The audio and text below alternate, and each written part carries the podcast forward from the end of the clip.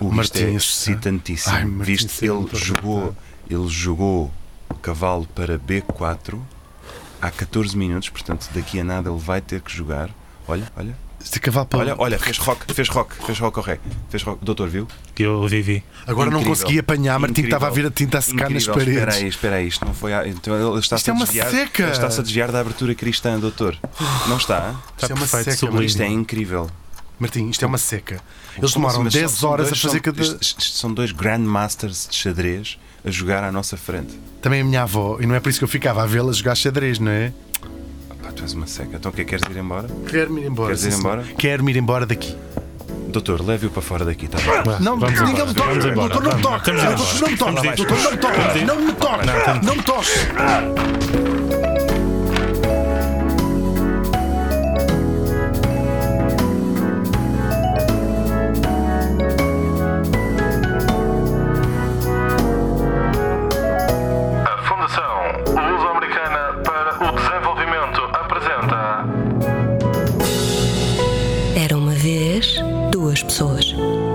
Precisamente, e neste caso específico, Hugo Vanderding e Martim Sousa Tavares.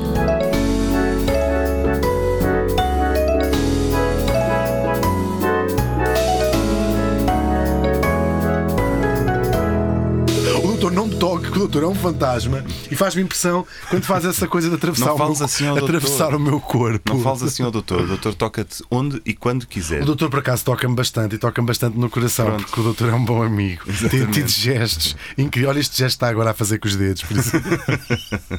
Faz lembrar, É um até, gesto faz lembrar o Bordal de Pinheiro. não é? Exatamente. Queres fiado? o doutor, essas coisas é impecável. O doutor já teve uma. uma- quando o doutor gerava, eh, explorava uma tasca. Ah, é tinha verdade. aqueles azulejos todos a dizer nesta casa só se faz Nossa. piada maiores de 99 anos. Acompanhados quando dos acompanhados. pais. Exatamente. Não é? É verdade. Esta Era a. Tasca Martins.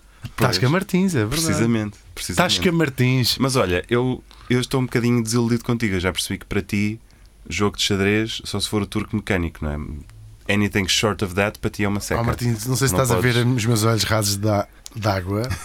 Não diga, isso, magoa-me tanto a dizer. Estou um bocado desiludido contigo. Porque ver a desilusão nos teus olhos é uma dor. Vês que eu, estou- eu tenho os olhos marejados de lágrimas. Pois está, também. estamos com os dois. Os então porquê é que estamos a magoar? Isto não leva a lado nenhum. Exatamente. Porquê é que me obrigas a fazer isto? Eu só queria que tu fosses feliz. no- Porquê é que me obrigas a fazer-te isto? Desculpa. Isto mais, acaba por me doer mais a mim. Eu acho que magoa-nos por igual. Fazemos um, Chega. fazemos um separador box já ao fim de Já? 5 Porquê? segundos. De... Porquê? Porque estamos a fazer piadas com frases de- associadas tipicamente à violência doméstica. Não estamos a fazer fa- piadas. então vá, separador. Tarara. Nós não estamos a fazer piadas. Vocês é que estão. Vocês é que estão nas vossas cabeças. Nós não somos responsáveis. Nós somos responsáveis pelo que dizemos. Não somos responsáveis por aquilo que vocês ouvem daquilo que nós dizemos. Exatamente. Fecha o separador. Então vou, vou se calhar o Disseste doutor turco mecânico. disse turco mecânico e o doutor levantou a sobrancelha é, até quase ao cocuruto. Eu já percebi que se calhar vocês não sabem o que é que é o turco mecânico. Não, é uma toalha do banho, exatamente. mas que não precisas de fazer nada. Ela exatamente. faz assim, ela esfrega-te a ti próprio. Ela faz assim, tu levantas a axila. Por acaso era uma grande invenção. Pois era. Era incrível. É não, o turco mecânico, se calhar essa também existe, mas o, o verdadeiro turco mecânico eu acho que deve ser o único jogo de xadrez, a única forma de jogar xadrez, a única, o único display de um xadrez que, que te pode interessar. A mim, Porque. Sim, porque tu, se, tu, se tu não achas piada ver dois seres humanos a jogar xadrez, Não se calhar piada. um autómato do século XVIII já é capaz de te interessar. Ah, falaste em autómatas do século XVIII. Olha lá, Olha as antenas. olha as minhas antenas logo no ar. Onde é que está? Onde é que está? Onde é que está o autómata do século A pessoa XVIII? não pode dizer autómato. do Looking século for. XVIII. Eu nas minhas aplicações de encontros. I am, I am a looking for. Man. Sim, o, o Caucasian man, exatamente. looking for autómatos do século XVIII. No, no people. Tens tido sorte com isso. Tenho, graças a Deus. Tenho conhecido bons Então, autómatos. então vou-vos contar a história do turco mecânico, que é incrível. e que é feito por um tipo chamado Wolfgang von Kempelen de Pazmand. Kempelen Ah. Farkas, em, em hungarês, que, que é um tipo que nasce em 1734 na então cidade de Pressburg. Ah, no Império. Uhum. Austro-Húngaro, que hoje é Bratislava. Ah, na, na verdade, aquilo ficava no Reino da Hungria, que fazia parte do Império Habsburgo. Tu que és historiador, sabes contextualizar É bem estas verdade, coisas. claro. Eles fizeram, faziam sempre questão de separar ah, o reino da Hungria. da- Exatamente, e há, e há todas estas cidades que tinham nomes alemães que agora Bratislava já ninguém a conhece como Pressburg. Pois não. Mas Eu- Pressburg eu- era eu mais gosto de. Pressburg, sim. Pressburg, não Mas é? eu cheguei a Olha, ter isto um- Pressburg, não é? Isto estamos onde? Isto, isto parece, isto parece Burgo, não é? Eu aparece no Porto, eles também têm é tudo, prensa, é tudo pre, Sim, prensado. pois é. Pronto. Exatamente. Está com press, Burgo, muito Burgo. giro. Ou parece uma casa de Hamburgo, também pode ser Pressburg. É um jornal. Sim. Como é que se chamava o jornal de Pressburg? Chamava-se precisamente Pressburg. Chama-se o Pressburg Press. Não é? Press Pressburg. Press Exatamente. Pressburg. Ah, muito giro. Muito giro. Sim. Bratislava, o que é que dá este para fazer? O que é que dá? Olha, dá para fazer o que ele fez, o nosso Wolfi, que foi estudar Filosofia e Direito em, em Pressburg, depois foi para a cidade de Győr, na Hungria, depois foi para Viena, depois foi para Roma. É um tipo super culto, interessava-se por matemática, ciências, falava Homens. alemão também. Tens essa informação. Ah, Deixa-me consultar aqui. Sim, sim, está aqui. Muito- com Está ma- aqui. e com mais novos. Exatamente. Com E mais tinha- novos do que eu. Tinha os mais nobres interesses. E para bom entendedor, Meia não é? palavra. Exato, é o que diz aqui, tinha os mais nobres interesses. Hum. Não, aliás, tinha entre os seus interesses os mais nobres do seu tempo. Exatamente. E cada um faça com isto o que quiser. É como as coisas que nós dizemos, não é? Tal e qual. Um, e falava uma batelada de línguas: alemão, húngaro, latim, francês, italiano, inglês, romeno. Mas o engraçado é que estamos a imaginar, parece que eu estou a descrever um Da Vinci, não é? Pois Do parece. Império Austro-Húngaro. Mas não. Falava isto e aquilo, estudava isto e aquilo, estudou filosofia e direito, mas também se interessa por matemática e ciências. Na verdade, ele foi um mangas de alpaca a vida toda. Trabalhou como, como burocrata. No fundo, trabalhou para, para. É engraçado porque há imensos eh, gente que hoje nós admiramos intelectualmente. Lembrei-me de um, de um Kafka, Sim. de um Fernando Peça, que tem um jardim em Alvalade, jardim de um Fernando Fernando Peça. Pessoa, e eles todos Ó, mangas da, capa, Peça. da paca. Ó, Fernando Peça. Vá. Peça. Não vá, Não, não, custa vá, peça. Sim.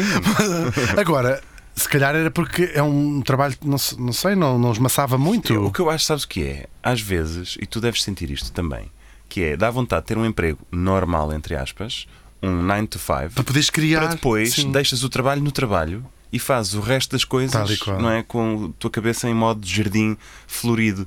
Ah, Quantas vezes não te aconteceu levantares, estás de batuta no ar, estar de- os 20 naipes Sim, à tua sim. frente a tocar e tu pensares, porque eu não estou sentado num escritório? Exatamente, a preencher o anexo B, não é?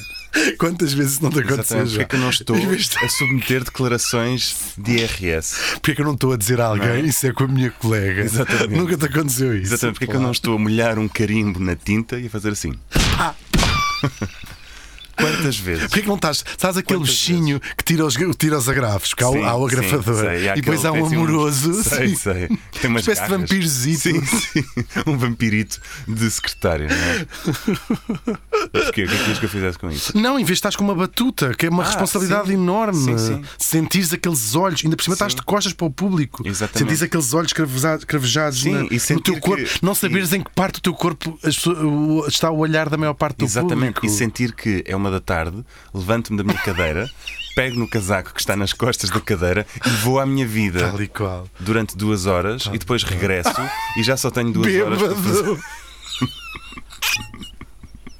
Que achas? Fazemos um separador rock para a versão pública? Ou ela fica mesmo Pois é que assim? disseste função pública, isto foi mais grave. Ah, mas Ninguém aqui tinha ensinado. Vocês E insinuaram. tu acabaste de insultar 100 mil pessoas. Assim. With, with the stroke of a pen, tu acabaste. Os bêbados da função pública. Ok. Acho que não vale a pena abrir Não, não há separador. separadores. Não há o separador doutor o que é que diria? O doutor é antes do funcionalismo público, não é? Sim, sim, Muito antes. É pré. É pré. Mas ainda, mas ainda mais pré é o nosso Wolfgang von Kempelen. Então, que é um mangas de alpaca, trabalha no aparelho burocrático do, do Estado e vai, vai desempenhando várias funções para a corte. E pelo meio, isto aqui é o interessante, no- nos tempos livres do Sr. Kempelen, o que é que ele inventa?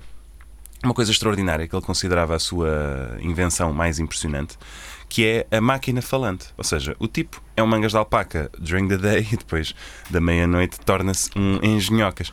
E inventou, era uma espécie usava os mesmos pronomes de manhã. Eu acho que não. Acho que isso é parte da piada até. O Campellan. Chega, chega, chega. Ai, chega, chega. Campellan chega, Farcas. chega. É, senão, o doutor é que tem que nos avisar quando precisamos de separadores, por favor. Pois é, eu acho que, Está tudo deve bem? passar a ser o, o gelo está fino, mas ainda estamos. Sim, sim, Pois é. podem caminhar. Pronto.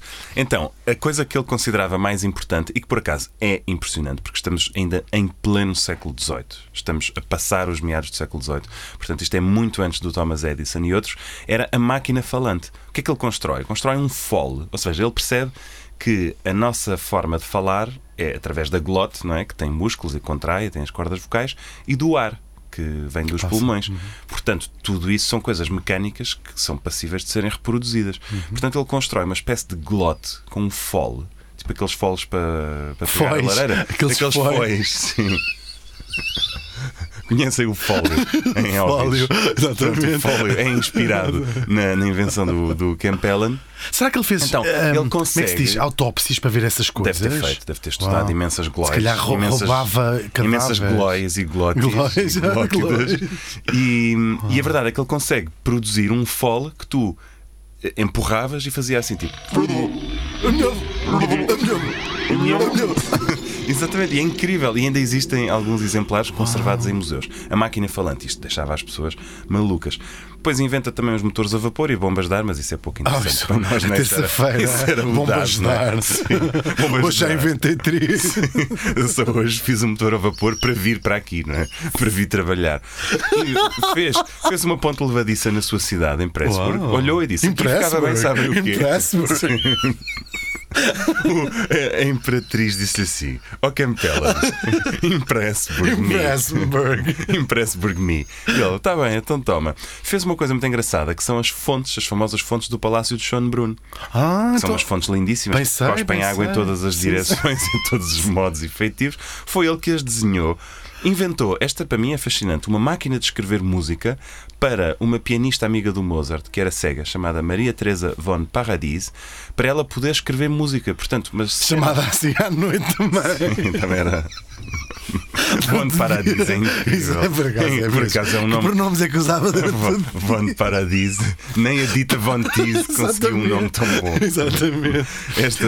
É quase impossível imaginar a Maria Teresa von Paradis vestida. sem estar, vestida sim, ou sem estar a deslizar, chicote. sem estar a deslizar num varão, não é? Ou sem estar deitada numa grande taça de champanhe. não é? Por acaso isto é gravíssimo. Estamos a falar de uma mulher incrível. Não vamos bater Isto, mais. isto sim merece um separador. Sim, eu até nem, ia- eu até nem ia falar Abre sobre isto. separador. Mas Maria Teresa von Paradis foi uma mulher prodígio austríaca do século XVIII, nascida de boas famílias, que ficou cega em muito jovem e que decorava concertos para piano de memória. E só precisava que alguém lhe pusesse as mãos nas teclas e ela tocava Uau. aquilo tudo incrível. E compôs música e foi criada para ela esta invenção para ela poder escrever a sua própria música. Uau, isso é incrível. Conseguimos ouvir, sobrou coisas de composições dela? Sim, imensas, imensas. Uau, é boa música? Porque às vezes, claro, há histórias incríveis, Se mas a ela- música pode não ser incrível, não é? Sim, ah, é interessante. Interessante. É interessante, sim. Ah, compôs uma Queres-nos opereta. só, o nosso- subiar uma a melodia, Sim, então. vamos assobiar. Pronto, taratatata. Um, pronto, ainda estou a dizer as coisas que o Campellan fez, ok? Ai, não, isto é do e Stevie compõe, Wonder. compõe uma opereta, escreveu poemas, fazia pinturas, enfim, muita coisa. Estás-me a ouvir? Estás comigo? Não. Ou estás com a Von Paradis ainda? Estás. Estás a misturar música de diferentes autores só pelo facto deles partilharem. Chega, Isto foi. Não, não, gravíssimo. pois foi. Estou A tentar. Isso que vais cantar uma coisa do Ray Charles também?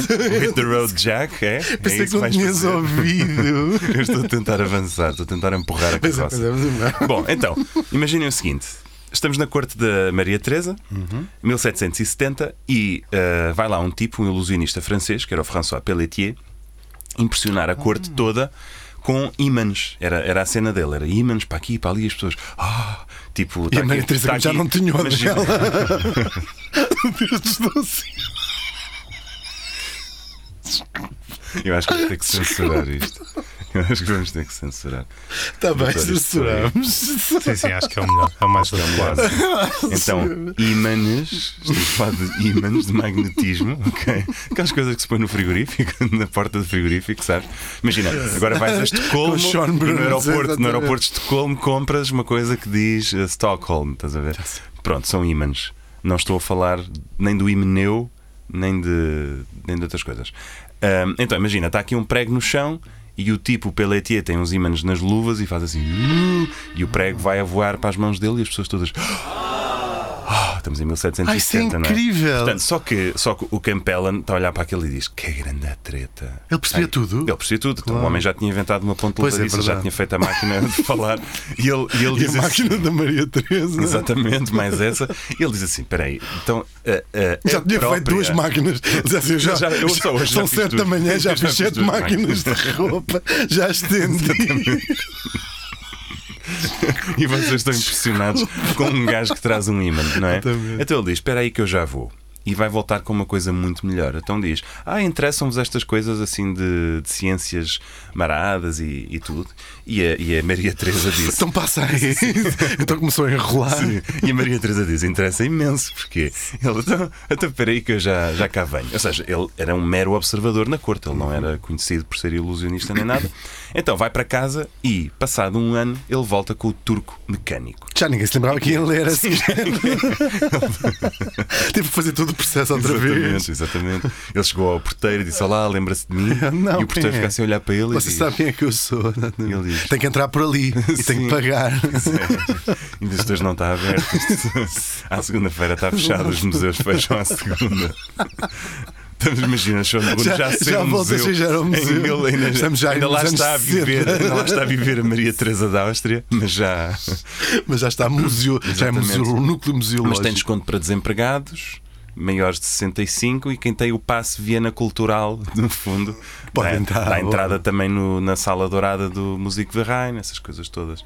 Bom, então ele volta com o turco mecânico, que é o quê? É um. Imagina, em escala real, de um, de um por um, tem o torso de um, de um homem turco, portanto, vestido eh, À turca. e com um bigode e tudo isso, que está sentado numa espécie de consola. Extintor. Não, não está sentado num extintor, nem num cone do trânsito, nem, nem nada. Está sentado naquilo que parece ser uma, uma grande consola. Portanto, assim, imagina um bloco de madeira grande, tem 1,10m de largura, 61 cm de profundidade e 76 de altura, portanto, uma espécie de, de mesa, mas assim em, em bulky. E, e no fundo ele é o autómato. Portanto, ele está ali sentado e tem um braço que mexe e os olhos fazem expressões e a boca abre e fecha, não sei o uau. quê. Então, este, esta consola em que ele está tem várias gavetas e várias portas. Abre-se uma gaveta de baixo, assim, rente ao chão, e sai de lá um tabuleiro de xadrez. E põe-se esse tabuleiro de xadrez em cima da consola. E depois, o que é que o Campellan faz? Ele Ai, uau. abre. Já imagina a Maria Teresa o tempo todo só assim. Hum, Yeah. Sim, hum, ok. hum, e olhar para o relógio. Não, mas eles vão ficar impressionados. Just, just you wait, Henry Higgins. Just you wait. Então, hum, aquilo tem várias portinholas e ele vai abrindo as portinholas uma a uma. Deixa-me contar. Eu sei, desculpa. Está a ser, Então, não consigo. imagina, parar. ele abre uma e tem rodas dentadas, uma, uma coisa super complicada. Abre outra e tem números assim ao calhas e umas coisas em bronze. E basicamente as pessoas vão dando a volta àquilo e veem. Oh! E, e aquilo é see-through. Portanto, eles veem que aquilo não tem nada lá dentro a não ser estes mecanismos super complicados de engenhocas. E hum, nisto há também uma caixa paralela que tem uma espécie de, de buraco por onde o Campellan vai olhando para ver se está tudo bem, como se aquela caixa paralela tivesse uma alma lá dentro, uma coisa assim. Então o que é que aquilo faz? O turco joga xadrez, basicamente. E ele fazia, ele fazia, ele mexia o braço, agarrava nas peças, mexia-as across the board, portanto levava-as para um sítio, levava-as para outro, e quando estava eh, prestes a fazer checkmate, dizia é cheque. Com a sua máquina da, da glota. É cheque, quer dizer cheque. Cheque. Portanto, tinha a máquina inventada por ele lá dentro. Enquanto o turco estava a jogar, o próprio Campellan afastava-se, deixava a máquina em paz e dava voltas à sala e não sei o quê. De vez em quando ia espreitar para aquela outra caixa para ver se estava tudo bem. E as pessoas não percebem nada. Então, Mas diz, o, diz o Campellan, ou não? todos maravilhados, e diz o Claro. Campellan: vá, quero aqui um voluntário para, para jogar xadrez contra o autómato. E vai a Maria- a própria Maria Vai, não, não Teresa. vai a Maria Ah. Teresa, vai um tipo que é nobre até à quinta casa, que é o conde Johann Ludwig von Cobenzl, que na altura era só o ministro plenipotenciário daquilo que eram os Países Baixos Austríacos, que era um enclavezinho que o Império tinha, que depois foi cedido à, à França. E este tipo, não é? Nobre, príncipe, conde, não sei quê, ministro, é varrido pelo turco. O turco jogava um jogo extremamente agressivo. Portanto, o tipo é varrido, sai dali na primeira curva, segue-se outro, segue-se outro, segue-se outro. Os que mais aguentavam conseguiam ficar 30 minutos em jogo. O turco varria aquela, mala, aquela malta toda. Isto foi um sucesso inacreditável. As pessoas não entendiam de onde é que aquilo vinha. Havia senhoras que achavam que havia ali um demónio e, portanto, o Campellan ia espreitando para dentro daquela caixinha como se estivesse lá o espírito ou uma coisa assim e ninguém percebia nada daquela coisa. Só que o engraçado é que o próprio Campellan só fez isto para mostrar que há coisas muito mais interessantes do que brincar com ímãs. Portanto, quando acabam estas demonstrações, ele diz: Bom, então pronto, agora vou desmontar esta coisa e vou continuar com a minha vida, que segunda-feira tenho que estar no escritório e isto não é vida. E as pessoas disseram: "Tá Que o vinho não- maluco?" o vinho Sim, não se compra paga, sozinho. Exatamente. Nem se bebe sozinho. E só que isto foi. Disse alguma mentira? De verdade. É tudo verdade. Verdade, isso é. Bom, então, ele, ele chega, a, chega mesmo a desmantelar a máquina. Ele chamava aquilo de uma mera bagatela Uau, que tinha feito pena. para se divertir e não sei o quê, porque o que lhe interessava mesmo era se querem as máquinas, então as coisas mais fixas que eu tenho para dar. Porquê que a Maria Teresa cortou a cabeça e sei, roubou não o sei, boneco? Não sei. Dá-me o boneco, imagina. Ela, ela. Dá-me o boneco, dá, Dá cá o o boneco, boneco, dá o boneco, dá o boneco. Campela. Ai, Ai, dá ai. para baixo, para baixo, dá o boneco. Dá... E ele, E ele já dá o boneco todo mordido, não é? Já todo. dá o boneco. Ela a pôr-lhe Sim, sim, a tirar. as mãos dentro do- dos dentes. Não, bom, então, ele, ele chega mesmo a desmantelar o, o turco, só que eh, aquilo era um sucesso gigante e, portanto, havia muita vontade de reativar o turco. Passados uns anos, já temos o imperador José II, que isto sempre soube que havia aquele turco mecânico, que o Campellan é que sabia fazer aquilo, só que só muito raramente é que ele tinha deixado eh, que pessoas defrontassem o turco e perdiam sempre. Portanto, o turco ganhava sempre aquela malta. Em 1781, o imperador José II obriga o Campellan a deixar-se de tretas e, se faz favor, reconstrua o seu turco e apresente-se com ele em Viena, porque vamos receber uma visita do Grão-Duque Paulo I da Rússia, que vai a ser eh, czar, e portanto, se faz favor, não há cá a treta, você ou monta ou monta. Então ele lá tem que montar aquilo, apresenta na, na corte em Viena e é um sucesso inacreditável, ao ponto de o imperador agora o obrigar a ele ir numa turnê pela Europa com o turco mecânico. E o Campellan não queria Coitado. nada fazer aquilo. Teve por baixo. Ele a pensar, ele a pensar nos e-mails todos a Claro. enviarem, as cartas todas por responder, essas coisas todas. Mas pronto, lá tem que ir. O imperador é que manda, o que é que o homem vai fazer? Então, vai, primeira paragem para Versalhes. Foi vítima Onde? do seu próprio sucesso, coitado. Foi, foi. eh, e o engraçado é que eh, a França era a capital dos, dos todos os grão-mestres de, de xadrez e vai para Versalhes e lá vai perder contra um nobre também que jogava muito bem, que era o Charles de Latour Lembramos que, que a rainha era a filha da própria Maria Teresa, a Maria Exatamente, Antonieta. sim, é? está tudo. São todos Está primos. ligado. não é? São todos primos. Mas bom, chega lá e apesar de, de o turco perder um jogo, eles acham aquilo fascinante e reconhecem que o turco joga muito bem, portanto levam-no para o Café de la Régence, que era o sítio, o clube de xadrez de Paris, onde estão todos estes grandmasters dos séculos, dos séculos XVIII e XIX, onde o turco vai levar várias surras, na verdade, surras de xadrez. Ou seja, os austríacos aqui eram burros Sim, não casa, jogavam é? assim tanto. Pronto, isto, jogar contra nobres é uma coisa. Chegares a um clube de xadrez onde estão os mestres, começas a levar na pá, não é? Mas apesar de tudo. Ah, na pá como é a parte da vaca. é Sim, exatamente. Mas apesar, porco, de tudo, apesar de tudo, jogava tão bem que os próprios mestres de xadrez levam o turco para a Academia das Ciências, onde ele foi defrontar o François Philidor naquilo que foi o Match of the Century. O, o Philidor era o grão-mestre de xadrez do século XVIII, tem imensas jogadas em nome dele e não sei o quê. E o Philidor ganha, mas reconhece que foi o jogo mais difícil da vida dele. Pelo caminho, o engraçado é que vários curiosos foram aparecendo e foram varridos. Um deles foi o Benjamin Franklin, que estava na altura em Paris e que foi eh, trucidado pelo, pelo turco. Depois ele vai para Londres e em Londres há lá um tipo chamado Philip Thickness que andava obcecado com o turco. Dizia: Espera lá, mas isto não pode ser mesmo assim, mas deixa cá espreitar. E queria abrir a portinhola e o Campellan: Para, está quieto, não podes, tens que, tens que fazer isto como eu faço. E ele sempre achou que havia ali bicho. Ele achava que havia ali qualquer coisa. Então andava obcecado daquilo e tal. Ele achava que havia uma criança dentro, do, dentro do, da máquina e chegou a, a escrever um livro sobre aquilo. E o Campellan basou porque aquilo já estava a começar a ficar um bocado difícil. Awkward, awkward. Awkward, não, mas imagina, estás a querer fazer o teu truque de ilusionismo. Claro que há um truque. Não é? Claro. Isto não estava ligado à ficha, até porque estamos no século XVIII ainda. Portanto, pois é. Ah, se, há, se há ali alguém Ah, é. Se há ali alguém que está todos os dias, compra um bilhete e vai ver o espetáculo e está na primeira fila e quer apanhar-te em contradição, sabes? Não tem piada. Pai não, que piada, seca. Esse, yeah, é thickness, é como ele se chamava. yeah. Isso era nome de família ou era nome artístico era da sua carreira como ator de filmes para adultos? Era alcunha, sim. Philip Thickness. Bom, Isso é gravíssimo, então, é, é verdade, é que o, o Campellan deixa de achar isto piada e pensa: bom, já, já obedeci ao imperador, já andei em turnê com isto, deixem-me voltar para o, para o escritório. Então volta para a Áustria e deposita a máquina, o turco, no palácio de Schönbrunn, outra vez, onde ela vai ficar adormecida, lá num canto, até ao Campellan morrer. E aqui o turco vai ter uma segunda vida. Porque os filhos do Campellan vão vender o turco a um tipo chamado que era o Melzel, que é o inventor do metrónomo que era Ah, também tá, um engenhocas, tá, tá. exatamente, tá, tá, tá, que ficou riquíssimo por causa disso e que era obcecado por máquinas e engenhocas, então queria imenso ter aquilo e ele compra ah, a máquina e vai andar a mostrá-la a várias pessoas. Ele teve que aprender o, O truque, truque, exatamente da claro. máquina e vai explorá-la comercialmente.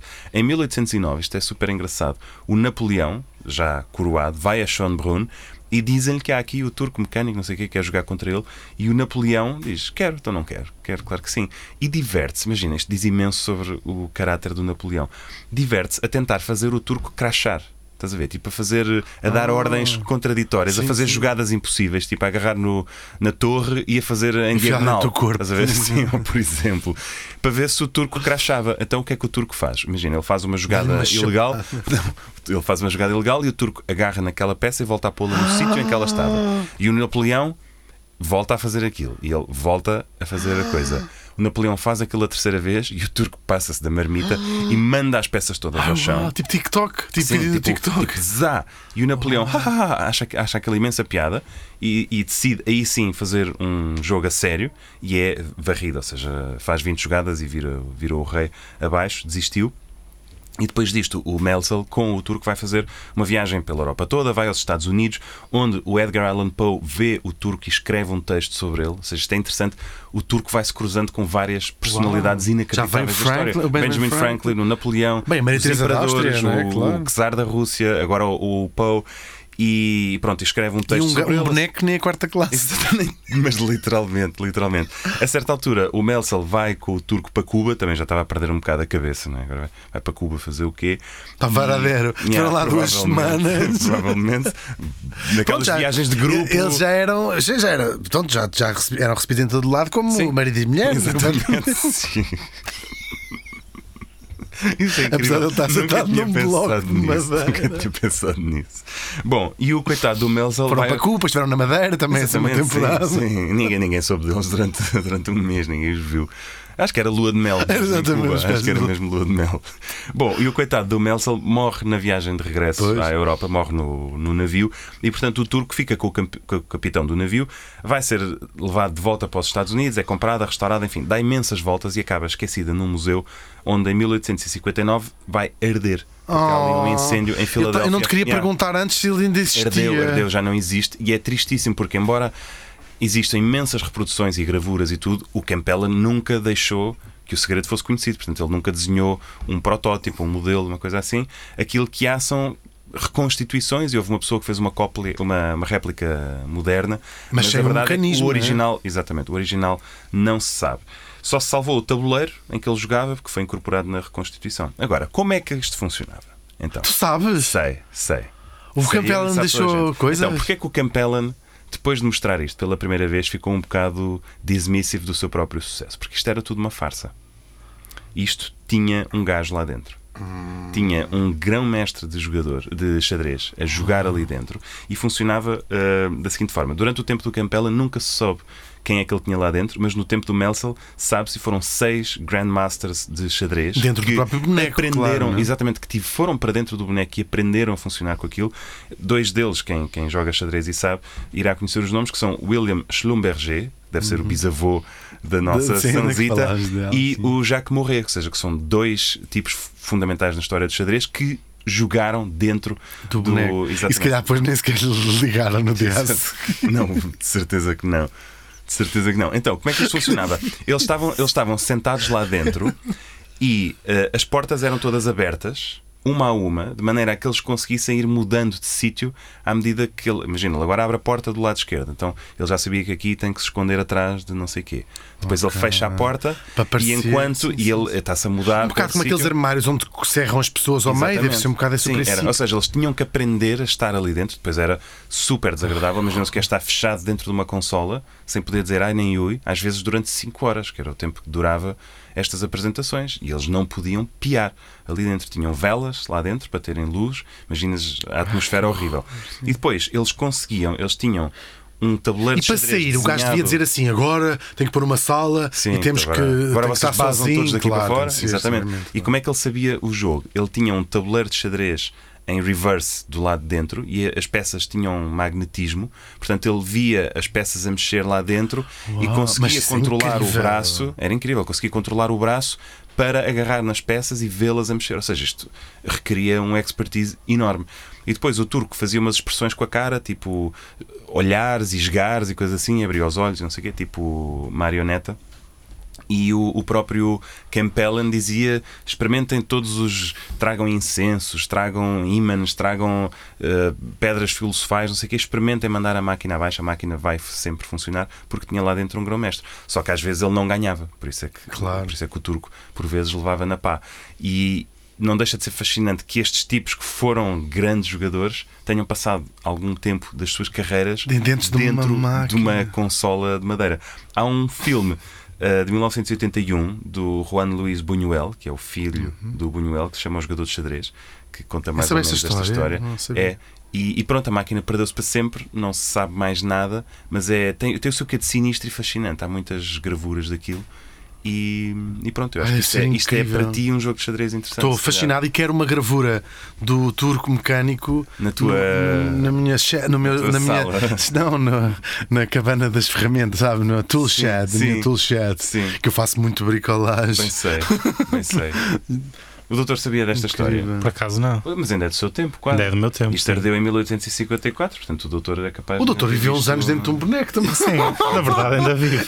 Na verdade De ainda forma, Na feira popular, o doutor, há muita gente que não sabe isso, é aquela bailarina que tinha os é. carrinhos Sim, na precisamente. saia, é. sabe? Era um part-time. Vive, vive dentro de uma lamparina também. Sim, muito, muito tempo. Pois É verdade. Nós, nós sempre, no início de cada episódio, temos que esfregar uma lamparina Exatamente. para sair Para do sair. doutor. É Exatamente. verdade. Mas o doutor está com cara de casa. Tenho aqui uma questão para vocês. Sempre. italiano?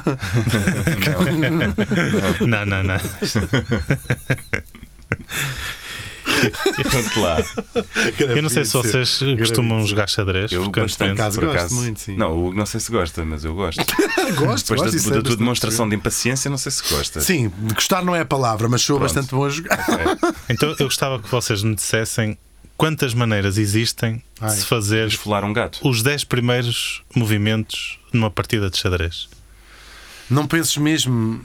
Eh, hum, quantas maneiras há? Ou então há seja, Gomes de Sá, pensar. Há Gomes de Sá Com com natas, natas, ah, gratinado. há Zé do Pipo, há Brás, Já não morremos hoje. Então pronto, são São sete. Sete. Maneiras. Não. São 170 7 de maneiras diferentes de começar que são sete os 10 milhões? primeiros 7 milhões. 7 é- milhões. Portanto, são milhões vezes 7. Mas essa é a palavra mesmo. Sim, 7 Existe milhões. sete milhões? 7 milhões. De começar um jogo de xadrez. De começaram os 10, ou seja, Ah, as maneiras de fazer os 10 primeiros movimentos Ah, da então era partida. muito mais, claro, muito mais do que Infinésimas. 7. E depois dessas 4 existem 315 bilhões de combinações possíveis. Ei, um bilhão é uma bilha grande. É uma bilha não grande. Um bilhão. E o Tize... Como é que é? Sete milhões? Sete milhões. O Sete Ou milhões sete era um gajo lá da minha terra, o Sete milhões. Ou 7 leões, como, Sete como- como- onde nos Ah, estejam a ouvir. sete 7 leões ou 7 leões. Uau, parece o nome de um. Incrível. Uau. Só- e, e provavelmente nunca se repetiu um jogo de xadrez na história do xadrez, não é? Pois, claro. Claro, com Quer dizer, há as pessoas que fazem reconstituições, porque há, há anotação para o xadrez, portanto é, possi- é possível reconstituir jogos históricos para efeitos de estudo e tudo. Claro. Aliás, há vídeos no YouTube, houve uma altura que eu adorava, que era jogos de xadrez comentados. grandes jogos É da história. Vinha no jornal comentário. também fazia Sim, esses comentários a jogada a Mas jogada. provavelmente um jogo de xadrez nunca se repetiu Uau. com as mesmas jogadas e tudo isso, não é? Por isso é que é fascinante. não é? Pois é. Bem, vou-me embora com o meu amigo. Vais este com o boneco. turco então. Beijinhos. Então vá, até já. Era uma vez duas pessoas, é apresentado por Hugo Van Der Ding, E Martim Sousa Tavares. sonoplastia do Paulo Castanheiro, A presença espiritual do Dr. Sousa Martins, e é um podcast da FLAD. como o pudim. Pudim? Qual pudim? O pudim flado. Não, caraças, a Fundação Luso-Americana para o Desenvolvimento. Ah.